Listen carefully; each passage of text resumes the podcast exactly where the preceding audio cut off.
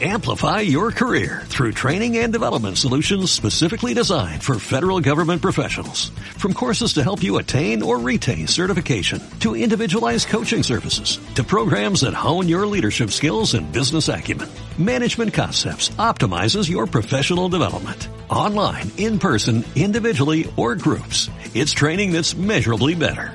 Learn more at managementconcepts.com. That's managementconcepts.com.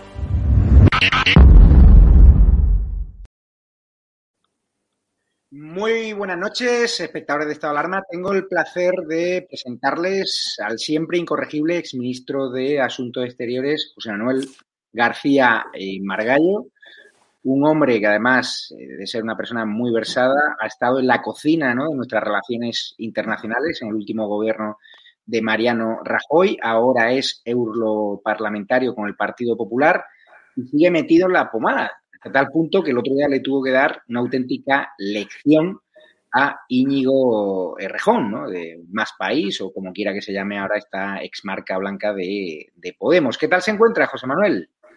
Pues muy bien, estoy en, Bruselas. He tenido que estar aquí porque había un debate sobre los paraísos fiscales eh, con, y con ocasión del Brexit. Y claro, no he querido la oportunidad de estar para exponer mis ideas sobre los perjuicios que Gibraltar causa a la hacienda española y a la hacienda europea, además de exponer mi, lamentación por la oportunidad que ha perdido el gobierno español de recuperar la soberanía de Gibraltar en un momento en que estaban con el agua al cuello.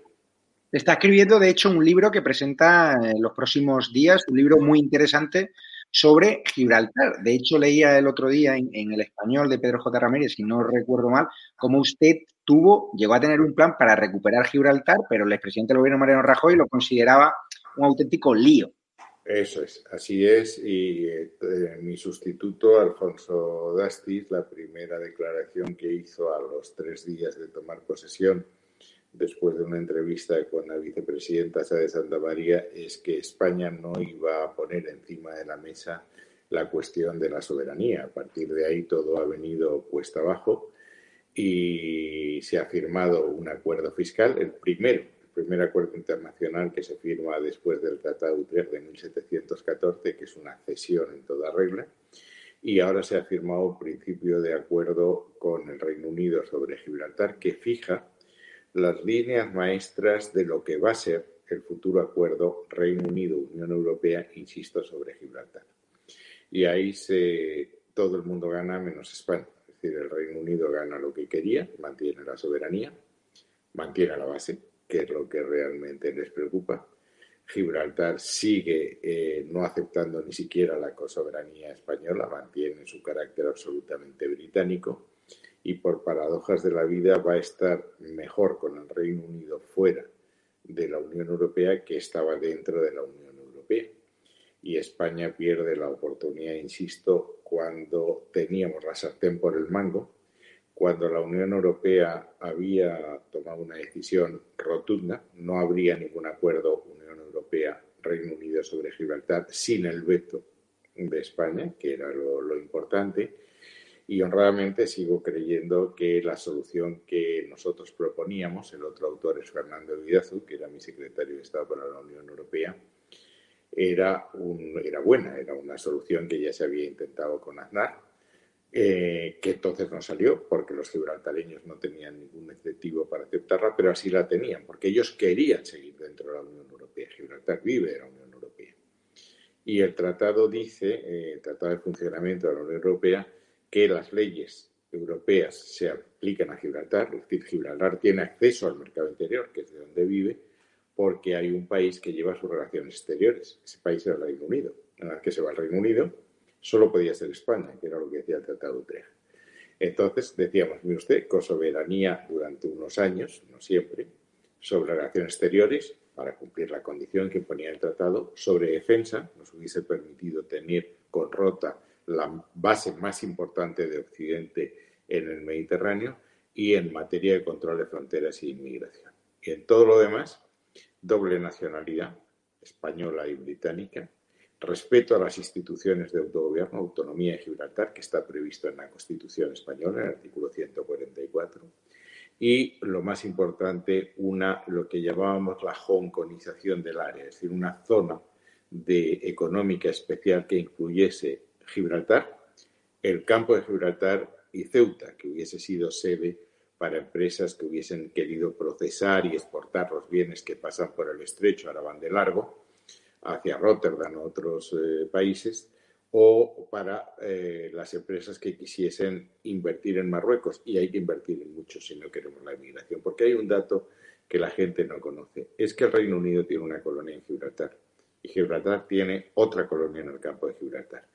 Hoy la renta por individuo en, Gibraltar, en el Peñón, es de 92.000 dólares. En la línea es de 20.000 dólares. Eso determina una situación, una diferencia mayor que la que existe entre Estados Unidos y México. Y eso condena al campo de Gibraltar a una situación realmente dramática. Mire, hay un dato. El año pasado en Gibraltar había 44 personas paradas. En el campo de Gibraltar la tasa de paro es del 36,5% y la tasa de paro juvenil es el 50%. Yo creo que un país digno no puede tolerar una colonia en su territorio, una base militar en su territorio, un paraíso fiscal en su frontera y una situación de dependencia de, de la población española respecto al campo de Gibraltar. De eso se han aprovechado para comprar voluntades en el campo de Gibraltar que estaban aterrados pensando que, eh, que el negocio se les podía terminar. Eh, Rajoy me dijo que es por esa por, por, ahí no íbamos a ningún sitio y bueno, yo dije que yo no estaba dispuesto a ir por otro camino.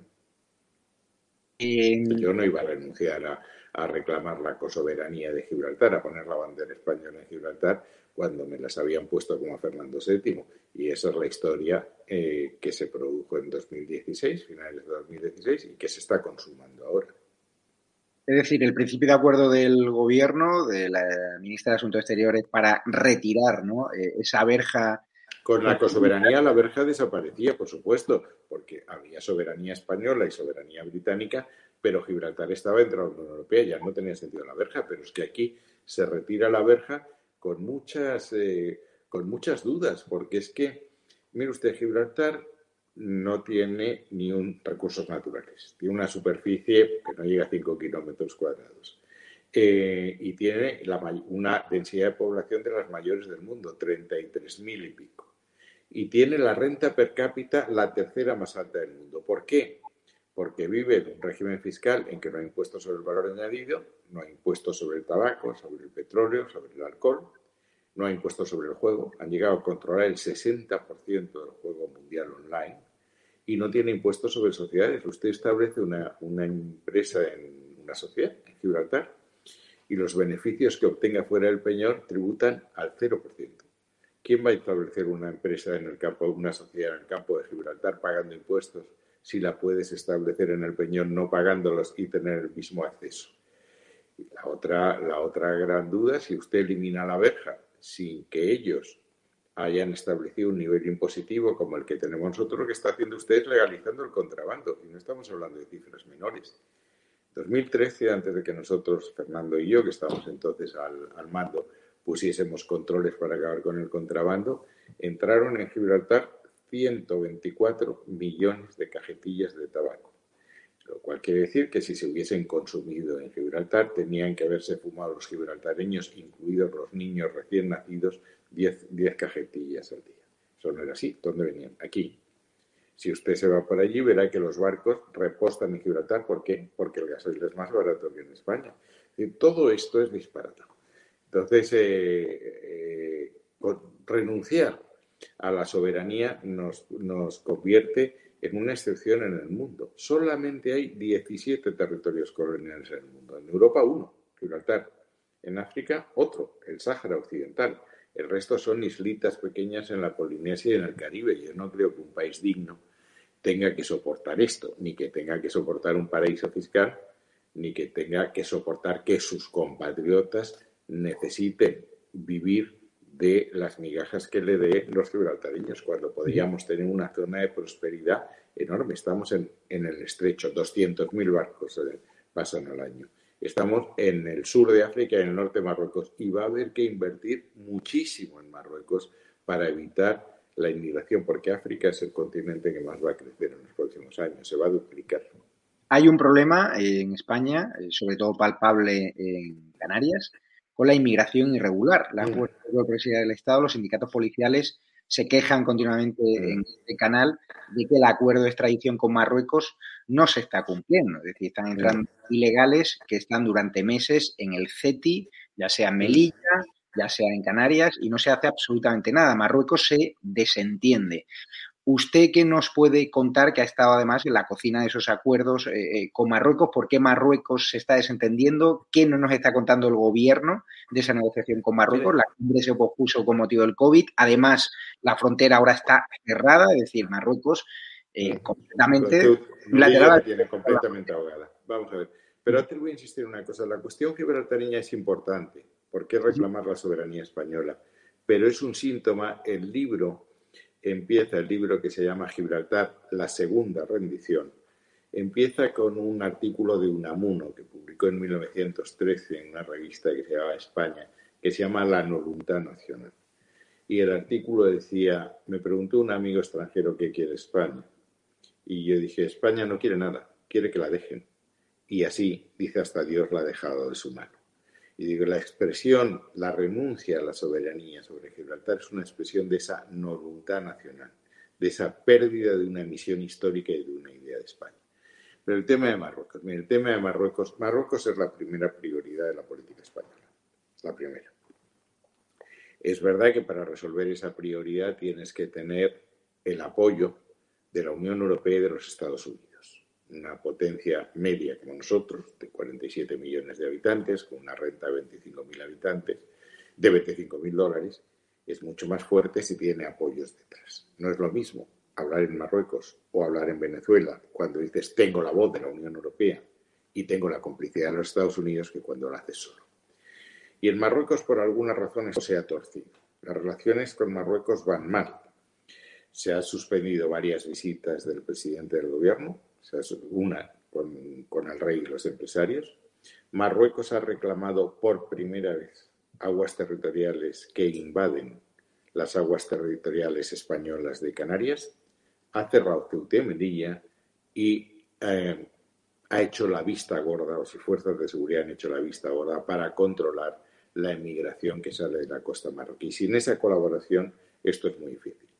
Mire, cifras, eh, yo soy muy aficionado a las cifras. El último año que yo estuve en el ministerio, en 2016, tuvimos 16.000 emigrantes eh, ilegales. dos años después, cuando llegó Sánchez, la cifra subió a 68.000. Y ahora estamos teniendo pateras porque la gendarmería marroquí simplemente mira para otro lado cuando estos señores quieren salir de sus costas. Es la señal que te mandan de que eso no funciona bien. Mire, yo tuve una anécdota, Javier, eh, estaba, era en agosto, estaba en verano y me llama el ministro de Interior, Jorge Fernández Díaz, y me dice, tenemos un problema en Ceuta. Digo, ¿qué me estás contando? Para hacerlo corto, la Guardia Civil detiene a unas motos de agua. Y esas, en esas motos de agua aparece un señor que era el rey de Marruecos. A partir de ese momento, en tres días, tuvimos 15.000 emigrantes y hubo que hacer todas las gestiones del mundo. Yo lo primero que hice es llamar al rey, a don Felipe, y dije, señor, tenemos este problema que hay que, hay que solucionarlo con, con la corte. Se mandaron los militares de alto nivel a Rabat y yo hablé con el ministro de Exteriores y aquello se arregló, porque si no, si no, si no hubiesen dado orden a la Gendarmería de volver a controlar la salida con unas costas como las que tenemos. Tenga usted en cuenta que no solo estamos a 13 kilómetros desde en el estrecho, es que tenemos a Chafarinas, tenemos Merilla con Navalla, tenemos Vélez tenemos a Lucemas, el que el, islote de, tierra está a 100 metros, eh, y tenemos Vélez la Gomera y tenemos Ceuta, más los islotes de Perejil, etcétera, que todos esos en algún momento estuvieron ocupados durante mi mandato y hubo que resolverlo bajo cuerda con la colaboración de los marroquíes. Hay muchas personas en el chat, ya sabes que estamos en directo, aparte de decir que usted es culto, inteligente, sensato y brillante. voy a volver más, voy a volver más a este canal. ¿eh? Le, tenía, usted cierto respeto, pero digo, está visto que son muy amables. Eh, le voy a preguntar por algo que seguro que, disfrutará respondiéndolo, porque a mí me parece ya la última chorrada de este gobierno. ¿no? ¿Qué opina de la nueva ley de acción exterior presentada hoy por el gobierno? Pablo Moreda, estoy leyendo en el país que la nueva estrategia de acción exterior aboga por una diplomacia feminista. ¿Qué es esto de la diplomacia feminista? Pues mire, yo estoy eh, con la misma perplejidad y créame que he tenido tiempo para pensarlo, porque el otro día leí, hace ya casi un mes, un tuit de la ministra de Exteriores en que explicaba cuáles eran los, los objetivos, los ejes prioritarios de la política exterior española. Eran algunos que todos estamos de acuerdo, decía derechos humanos, multilateralismo, cooperación, eh, democracia feminista y no sé qué. Y que dije, bueno, eh, aquí falta uno, que es que el objetivo número uno de la diplomacia es la defensa de los, intereses de tu país fuera. Pero eso ya me, causó cierta perplejidad. Pero democracia feminista en todo el mundo, nada menos que en todo el mundo, de, en los 193 países que hay en Naciones Unidas, pues no sé muy bien qué, quiere decir. Lo siento, no sé, por mucho que haya leído y créanme que lo he buscado, democracia feminista es un concepto nuevo para mí. Sobre Biden, el otro día tuvo un careo con Íñigo Errejón que tuvo que afear ¿no? ese argumentario falso contra Donald Trump. Usted defendió la gestión económica de Donald Trump y criticó también ese argumentario de Íñigo Errejón contra la Unión Europea. ¿Qué sintió cuando vio a Íñigo Arrejón, además en, un campo a favor, ¿no? como es la sexta, soltar esos argumentos? Eh, ¿Y qué piensa de él? ¿Usted cree que ese populismo, que esos argumentos baratos eh, calan en la opinión pública? Si no llega a estar usted, nadie le habría rebatido. ellos lo que tienen muy claro, Errejón, Pablo Iglesias y su maestro, que es Monedero, es que ellos quieren un modelo distinto al modelo que nosotros queremos y tienen muy claro que para imponer ese modelo, para hacer un cambio de régimen, tienen que ir a un cambio cultural. Es la batalla por las ideas. Su tesis doctoral, que es sobre el movimiento de MAS en Bolivia, sobre el movimiento de, de Evo Morales, bebe de unas fuentes muy viejas de Gramsci, que dice, cuando tienes la hegemonía cultural, cuando dominas el pensamiento, todo lo demás os viene por añadidura. Entonces yo lo que le intentaba decir es que tú y yo representamos modelos radicalmente distintos. Hay, y es algo que estamos viviendo en todo el mundo, es decir, lo más importante, la visión más importante que hay ahora es entre democracia liberal y democracia iliberal. Y la democracia liberal es un concepto que nace en 1945, después de la Segunda Guerra Mundial, y nace contra dos movimientos totalitarios el nazismo y el fascismo que habían sido derrotados y el comunismo que había partido Europa en dos con el telón de acero.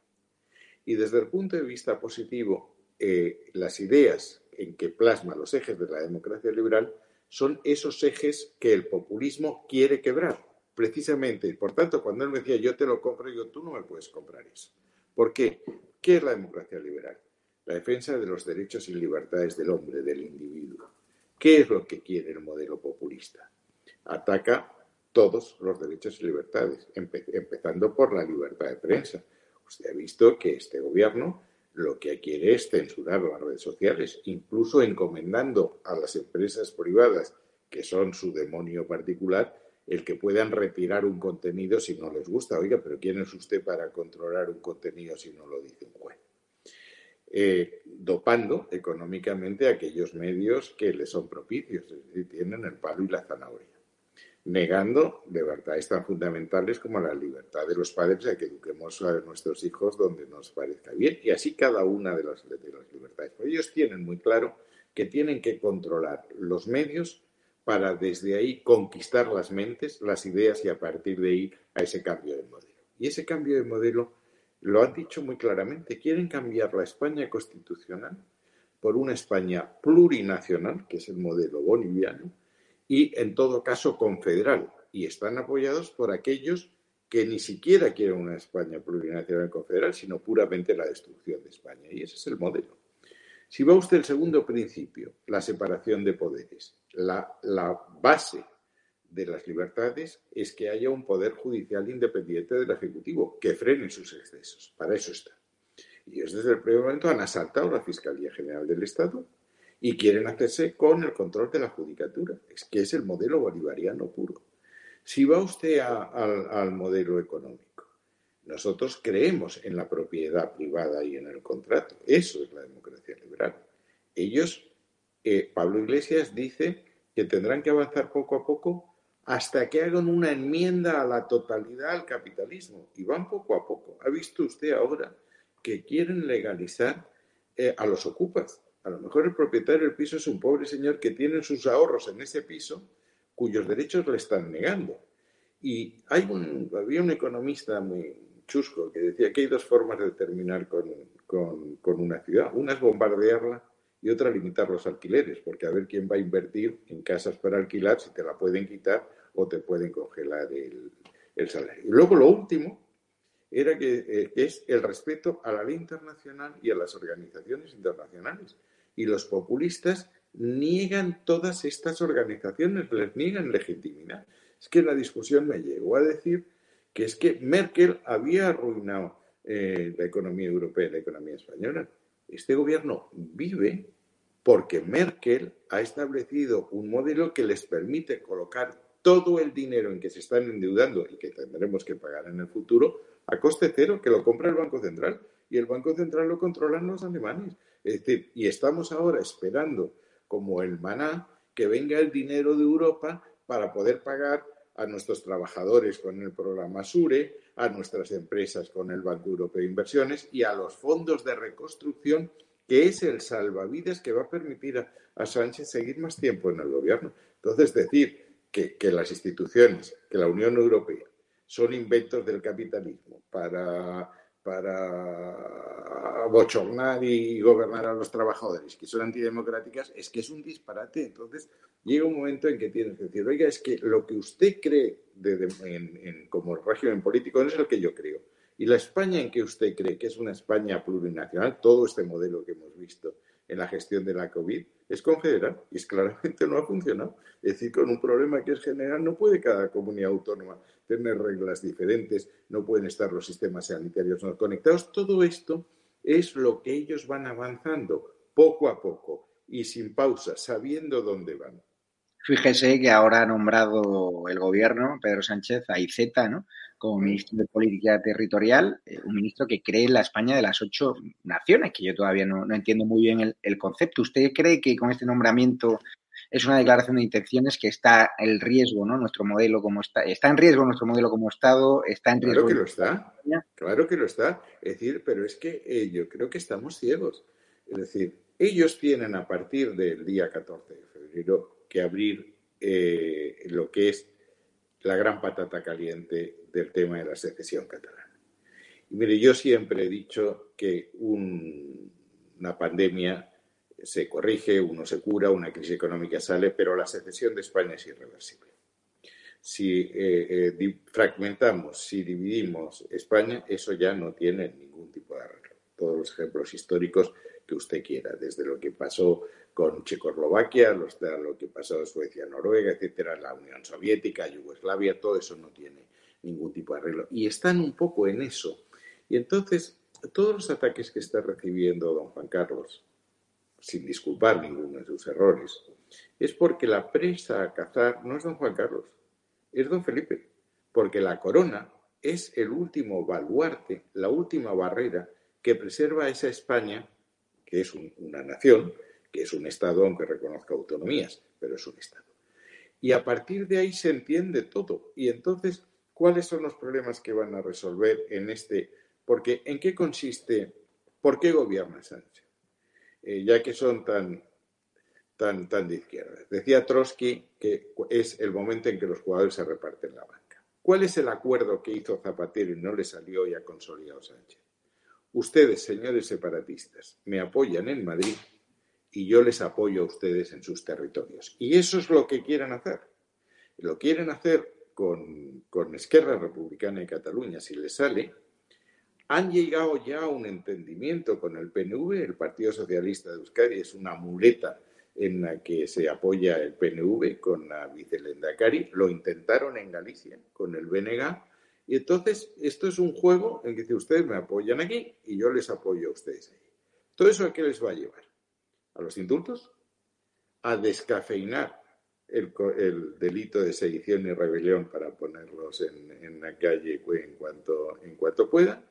Y a un nuevo estatuto en que consagrarán ya en el texto que Cataluña es una nación, que habrá que ver en qué se traduce eso. Pero todo eso responde a un esquema muy, muy planificado y van paso por paso. Y entonces eh, IZ, tiene una idea muy vaga, o sea, porque él dice la España federal. Y bueno, explícame en qué consiste esto de la España federal. Pues si la España federal es que cada territorio tenga la autodeterminación, es decir, el derecho de alargarse sin contar con los demás, yo no soy federal. Si lo que estamos hablando es de un Senado que sea una Cámara territorial, una distribución de competencias más racional, como la estamos haciendo en Europa, habría que hacer en sanidad, en educación, etcétera, en una financiación autonómica más justa, podemos hablar de eso. Pero mucho ojo con las palabras, es que yo creo que van a avanzar en este camino y Z no, no concibe España como la concibo yo. ¿Cree usted que Vox puede dar el sorpaso al Partido Popular en Cataluña? Y si eso se produce, es tal vez por ese 155 que algunos consideran, ¿no? Descafeinado que aplicó Mariano Rajoy, es decir, que no lo aplicó. Vamos a ver, yo eh, publiqué un libro que se llama Memorias heterodoxas de un político extremocentro en el que expliqué cuáles habían sido mis discrepancias en el gobierno. Una fue Gibraltar, como he dicho antes, otra fue Cataluña yo fui partidario de aplicar el 155 al primer referéndum y lo pedí eh, cinco o seis meses antes porque me parecía un disparate dejar que votasen sobre la secesión de España cuando la Constitución se basa, se basa, eso dice el artículo 2, en la unidad, en la indisoluble unidad de la nación española, patria común indivisible. Me parecía que ese, ese referéndum no se podía tolerar. No hay ninguna constitución en el mundo salvo la de Eritrea y un archipiélago está en el Caribe, que es San Cristóbal Nieves, que admitan la, secesión de, una parte. El otro día usted a, Jennifer López en la toma de posesión de Biden, decía una nación ante Dios indivisible y con justicia y libertad para todos. Estados Unidos eso se lo cargaron con una guerra, con la guerra de secesión. Entonces, yo creo que en Cataluña nos equivocamos, es decir, eh, no, no, no, quisimos o no pudimos hacer frente al separatismo. También en el terreno de las ideas, yo fui partidario de debatir con ellos en cualquier sitio, en cualquier lugar y con cualquier regla para explicar que lo que estaban contando era simplemente mentira, que la secesión no era posible, que no iba a ser reconocida por ningún Estado del mundo y lo logramos en Naciones Unidas, una declaración que firmaron los 193, que Cataluña independiente no iba a estar en la Unión Europea y por tanto iba a ser la ruina de los catalanes. Lo dejamos, dejámosle el tema de, la autodeterminación, creímos que eso lo iban a arreglar los jueces y los jueces no arreglan nunca los problemas políticos. Yo creo que, mire usted, lo, lo, he, lo, lo dije en mi libro, el Partido Popular cayó y ahora estamos remontando, pero cayó por tres Cs. Eh, las tres Cs eran la crisis, corrupción y Cataluña. Esas fueron las tres Cs que nos debilitaron enormemente. Pero ve Cataluña es una muy gorda. Pero ve la por ahí nació Ciudadanos y por ahí nació Vox. La fragmentación del centro derecha, que estaba unido y, por eso ganaba elecciones, se produce fundamentalmente por las tres Cs, pero Cataluña es capital. Pero ve la, ve la, posibilidad de por paso de Vox al Partido Popular como augura.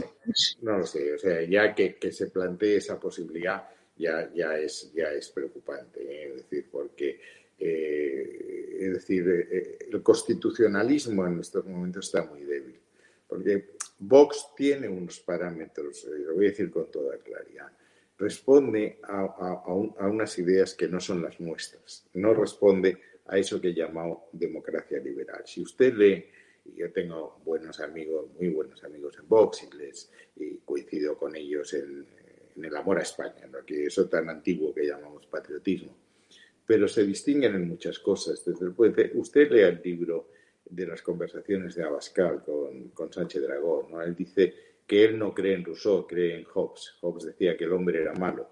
Eh, ya es una filosofía importante. En la historia de España la termina en la independencia, porque tienen, son, hay una corriente heredera del carlismo, de, de Nocedal, etcétera, que el liberalismo no acaba de encajarles.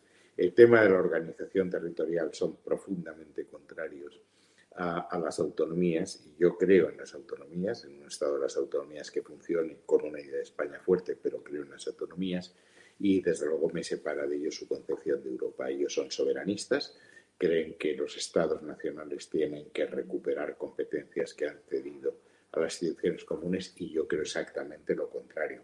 Y tampoco son multilateralistas. Ahí las críticas que hace Abascal a Naciones Unidas, a la Organización Mundial de la Salud, son muy parecidas a la, filosofía de Trump. Y es que en el fondo Steve Bannon, que era el ideólogo, ha estado en Vox. Es decir, eh, con Vox es muy difícil que coincidamos, porque, insisto, tenemos, eh, tenemos principios, principios eh, y valores diferentes. Ha dicho el presidente del Parlamento alemán de que España debe acometer reformas serias si quiere recibir esas ayudas europeas. ¿Usted cree que ese dinero no va a llegar. Es decir, la Unión Europea puede cerrar el grifo si ve que el gobierno español sigue despilfarrando dinero en chiringuitos. Eh, de, no, no, no solo puede, es que estaría obligada. Es decir, vamos a ver, esto es muy importante, porque aquí este gobierno que ha hecho de, la mentira la regla y de la verdad la excepción, ha dicho que no había condicionalidad. Hay condicionalidad. Y eso es muy fácil de entender. Eh, el reglamento de reparto de ayudas establece tres notas, como en los niños. A, que, está, que has avanzado en las reformas que te piden, B, que has avanzado pero no es suficiente, y C, que vas muy mal. Y entonces te dice, oiga, usted no puede tener C en ninguna de las asignaturas, tiene que tener B, pero ninguna es importante y el resto tiene que ser A. Y entonces dice cuáles son. Te dice, la, tiene usted que comprar las recomendaciones país que cada año nos hacen en el semestre europeo, en ese ejercicio de análisis, y dice, vamos muy mal. Muy mal quiere decir que en reforzar el marco presupuestario y en garantizar la sostenibilidad del sistema de pensiones. Y dice, vamos muy mal, no muy mal, mal, muy mal en esas dos, mal, en contratación indefinida, abandono escolar, disparidades educativas entre comunidades autónomas y eso no se arregla el abandono escolar, como ha dicho CELAP. Damos aprobado general y por tanto ya no hay abandono. Mire usted, eso no va a colar. Tenemos también eh, problemas en la unidad de mercado, es decir, hemos fragmentado el mercado interior, cosa que es absolutamente contraria a la, a la, filosofía eh, europea y la fragmentación de las ayudas al desempleo. Todo eso tenemos que corregirlo. Y hay cada dos meses, ahora tienen que mandar los planes de reforma e inversión antes de, abril o marzo, que, y los ven en el Consejo, los pares, y luego hay un examen cada dos veces al año. y eh, la comisión tiene que asesorar y decir, pues han cumplido o no han cumplido y será el Consejo el que decida. Y si un Estado miembro cree que no se está cumpliendo, porque el dinero es de todos y todos quieren estar seguros de que eso no se despilfarra, tiran del freno de mano. Dice, se suspenden, se suspenden las ayudas hasta que el Consejo tome una decisión de si esto está bien o está mal. Gracias a Dios, es así, porque si no nos expondríamos a lo que ya vivimos con Zapatero. Aquel plané, que no sé si ustedes se acuerdan, que fue un dineral que no sirvió para nada, acabó haciéndose fuentes con chorritos en las plazas de los pueblos y saunas municipales y no sé qué, que fueron deudas que luego tuvimos que pagar y eso nos llevó a, lo que nos llevó, porque cuando nosotros llegamos al gobierno nos encontramos con las manos atadas y sin poder ayudar a los sectores que lo estaban pasando mal con la crisis.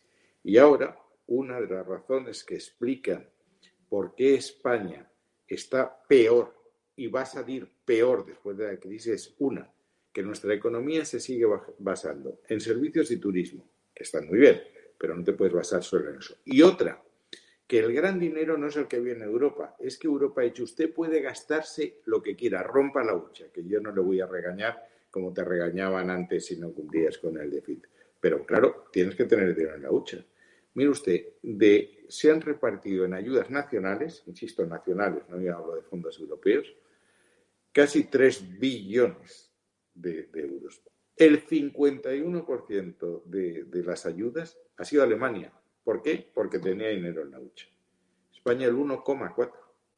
Es que en turismo no han repartido un euro a un sector que supone el 15% de la economía nacional directa y que da trabajo a muchísima gente. Es que el gastarse el dinero alegremente eh, lo que hace es hipotecar el futuro. Las deudas de hoy son los impuestos del mañana, porque alguien los tiene que pagar. Estamos en directo, ya la última tanda de preguntas, porque a las 10 menos cuarto empezamos el programa en estado de alarma y tengo que pasarme al otro programa. Pero ¿Ahora en qué estamos? ¿En estado de excepción? Ahora sí, más o menos. mira, le preguntan en el chat, bueno, eso ya lo ha contestado, ¿no? Que, por qué no se pasa a Vox. Ya ha dicho básicamente que, no, que hay muchas diferencias, ¿no? Con Vox, a pesar de que tiene amigos en ese partido. Y son. y, comparto con ellos. Mire, yo, mi, el último libro que hice, todos mis libros tienen la palabra España, ¿no? Pero decía a los que dedicado, por supuesto, a la familia y, y, a los que han hecho del servicio a España su razón de ser. Y fíjese lo que pregunta Sonia del club de miembros de Patreon, que son los que más nos ayudan económicamente a sostener este canal de YouTube.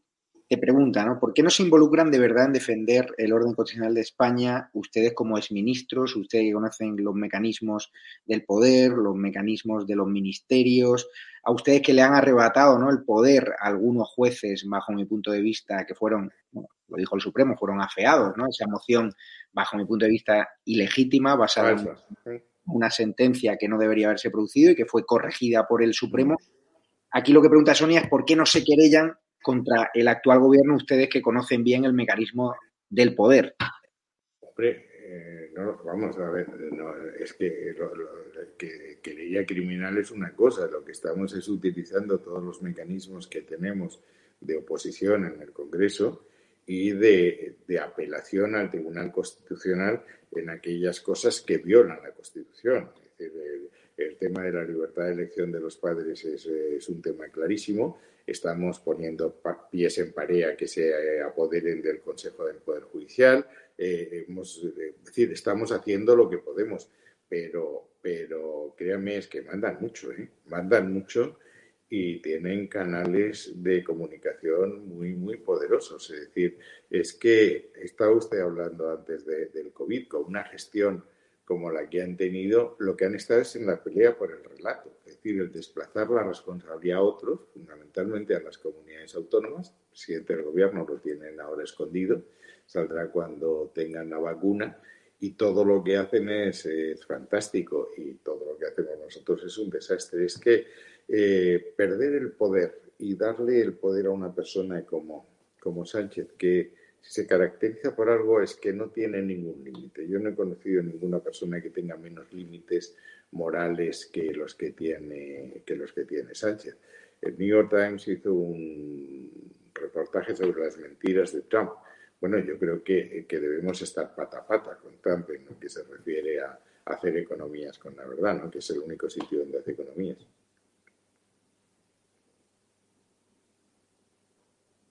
Que ha estado con nosotros, con todos los espectadores de Estado de Alarma, está el chat que arde. Así que cuando presente su nuevo libro, ya sabes que tienes aquí un. A ver si se lo compran, porque eso, lo de Gibraltar, insisto, es un síntoma de la, de la disolución moral de la nación. Porque esto es un tema de soberanía, de integridad, de dignidad, eh, además de un tema económico que no podemos seguir con que sigan drenando una economía extractiva que está drenando la economía nacional y condenando al campo de Gibraltar a una dependencia eterna. Pero, pero el tema de la soberanía, ¿de qué estamos hablando en Cataluña? De soberanía. ¿Somos una nación? No somos una nación. ¿Usted cree que si el Reino Unido, en el Reino Unido tuviésemos ahora en Brighton una colonia española y hubiesen tenido la oportunidad con el Brexit, la hubiesen desaprovechado? No, está claro.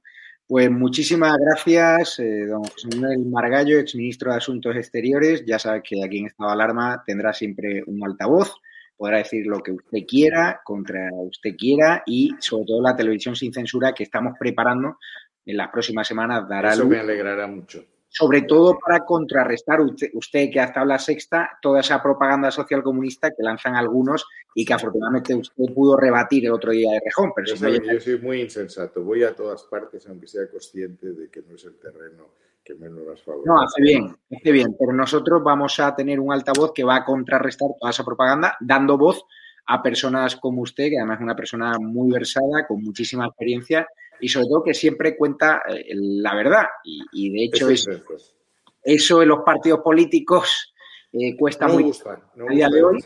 No gusta y por eso Estado de Alarma siempre tendrá un altavoz para decir usted lo que, lo que quiera. Muchas gracias a su equipo de Bruselas por gestionar esta entrevista y le despido ya. Y compre su Cuídese. Y a los espectadores de Estado de Alarma, recordarles, me voy ya al directo eh, donde vamos a tener a muchísimos contertulios muy interesantes, como David Santos, como Sergio Fidalgo, vamos a hablar ¿no? de Carolina Darias, nueva ministra de Sanidad, esta que se contagió ¿no? en esa lamentable manifestación del 8M, nueva nueva eh, ministra de Sanidad, de IZ, del Bailongo IZ, del ministro de las ocho naciones, a ver si nos aclara qué es eso de las ocho naciones. Está claro que la unidad nacional está en riesgo, va a ser ministro de Política Territorial. Recuerden ¿no? que es muy importante que se registren, les dejo el enlace directo del chat de registro para conocer los secretos de la televisión sin censura que estamos preparando. Cada día falta menos para que puedan respirar más libertad. Muy importante que se registren, lo he dejado en el chat aquí. Muy importante también que nos apoyen a través de Patreon, a través de la comunidad de YouTube, recordando que tenemos este canal de estado de alarma 3 para todos aquellos que piensan que hemos dejado de emitir. No es así. Seguimos aquí, también en la web de estado alarma tv.es. Síganos en Telegram, síganos en Twitter, síganos en Twitch, síganos en Facebook. Ante toda la censura despiadada de la que somos víctimas, hemos multiplicado las plataformas. Y en próximas semanas verá la luz esa televisión sin censura que va a encordear muchísimo más a la izquierda. Están muy preocupados, no paran de lanzarnos ataques. Recordarlos, eh, gracias a vosotros, esa televisión sin censura, todo lo que nos apoyáis económicamente es posible, pero va a ser muy cara mantenerla. Es muy importante que mantengan los que podáis donaciones a esta cuenta de Ibercaja. ES 72 2085 9298 7803 3043 1954. Me despido ya porque comienzo ya el programa de estado de alarma. Empezamos ya en dos minutos. Pásense al modo directo que abrimos aquí en el canal de YouTube y también estaremos en Twitter. Muchísimas gracias por vuestro apoyo y les dejo un vídeo de cierre. Recuerden, tenemos una tienda online también que pueden comprar productos patrióticos con 40% de descuento. Estado de alarma tv.shop. Importante, regístrense en la web de estado alarma, donde tienen el enlace, lo he dejado aquí, para que podamos comunicarnos con vosotros por si nos cierra YouTube. Muy importante que se, eh, que se suscriban ¿no? a ese canal porque estamos dando píldoras de lo que va a ser la televisión sin censura que va a marcar, bajo mi punto de vista, un antes y un después en todo lo que es nuestro país, que necesita más espacios de libertad, entre tanto Ministerio de la Verdad y entre tantos verificadores controlados por Ana Pastor y la sexta. Muchísimas gracias, me voy ya, que si no vamos a empezar tarde, ya me esperan el resto de invitados. Tenemos una mesa de lujo. Vénganse a ese directo y apoyen Estado de Alarma más que nunca. Mañana estaré en Alicante, también el jueves en Valencia, intentaré ir a Benidorm, así que si alguno andáis por allí, escriban a estadoalarmatv.com si quieren prestarnos un coche, si quieren ayudarnos, lo que queráis, cualquier apoyo logístico será bienvenido. Muchísimas gracias, me despido ya y un abrazo. Muy buenas a todos, esto es Estado de Alarma. Hoy estrenamos este programa por YouTube de media hora de duración. Estaremos de lunes a jueves a partir de las ocho y media de la tarde. Y este programa nace porque al igual que tú estás cabreado con ese gobierno central que podría haber hecho mucho más contra el coronavirus, que ya se ha llevado cerca de 3.500 personas por delante, ese gobierno que nos mintió, que nos dijo que solo iba a haber un contagio y que podría haber actuado antes, viendo la que estaba cayendo con la pandemia tanto en China como en Italia, pues hemos decidido montar esta plataforma de libre expresión ante los intentos del gobierno central de usar ahora los minutos de televisión pública que acaparan para lanzarnos desinformación y propaganda. Por eso desde aquí vamos a desmontar sus mentiras, vamos a daros la verdad y vamos a apoyar a los profesionales sanitarios, a la fuerza y cuerpo de seguridad del Estado y a esa población civil que vive confinada, que vive aislada y harta de ver al vicepresidente del gobierno saltándose la cuarentena hasta en tres ocasiones.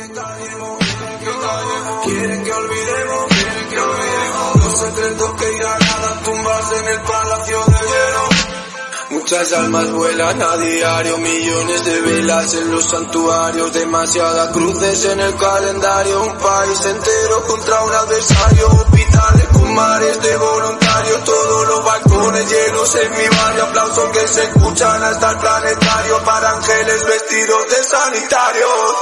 No se está costando respirar.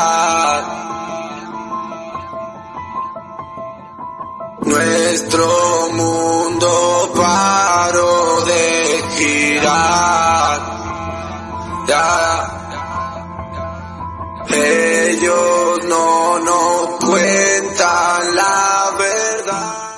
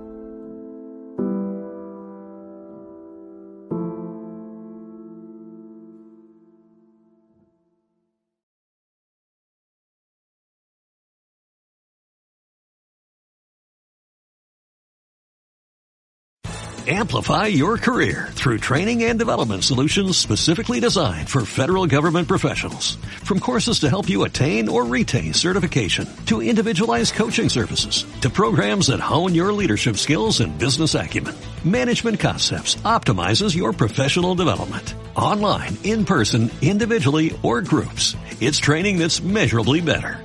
Learn more at managementconcepts.com. That's managementconcepts.com.